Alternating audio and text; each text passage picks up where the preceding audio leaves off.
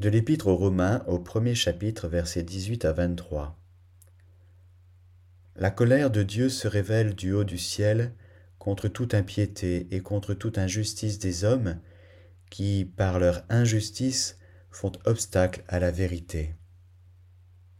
En effet, ce que l'on peut connaître de Dieu est clair pour eux, car Dieu le leur a montré clairement. Depuis la création du monde, on peut voir avec l'intelligence à travers les œuvres de Dieu, ce qui de lui est invisible, sa puissance éternelle et sa divinité. Ils n'ont donc pas d'excuse, puisque malgré leur connaissance de Dieu, ils ne lui ont pas rendu la gloire et l'action de grâce que l'on doit à Dieu. Ils se sont laissés aller à des raisonnements sans valeur, et les ténèbres ont rempli leur cœur privé d'intelligence.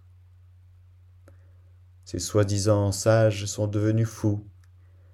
Ils ont échangé la gloire du Dieu impérissable contre des idoles représentant l'être humain périssable, ou bien des volatiles, des quadrupèdes et des reptiles.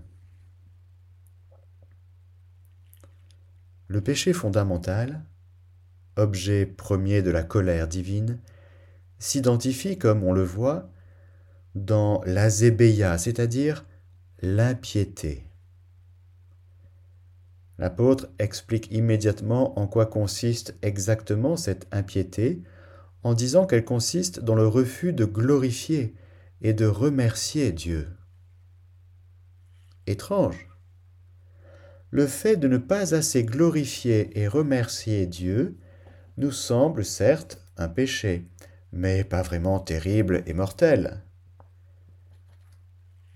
Il faut comprendre ce qui se cache derrière, et qui est le refus de reconnaître Dieu comme Dieu. Le fait de ne pas lui accorder la considération qui lui est due.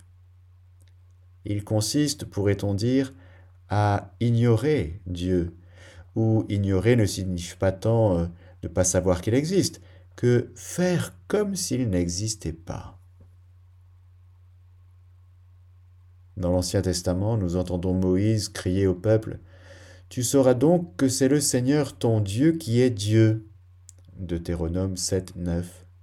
Et un psalmiste reprend ce cri en disant Reconnaissez que le Seigneur est Dieu, il nous a fait et nous sommes à lui. Psaume 100.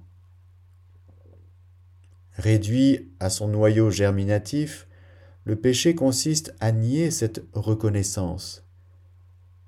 Il est la tentative, de la part de la créature, d'effacer, de sa propre initiative, presque par arrogance, la différence infinie qui existe entre elle et Dieu. Le péché s'attaque donc à la racine même des choses il est le fait d'étouffer la vérité dans l'injustice.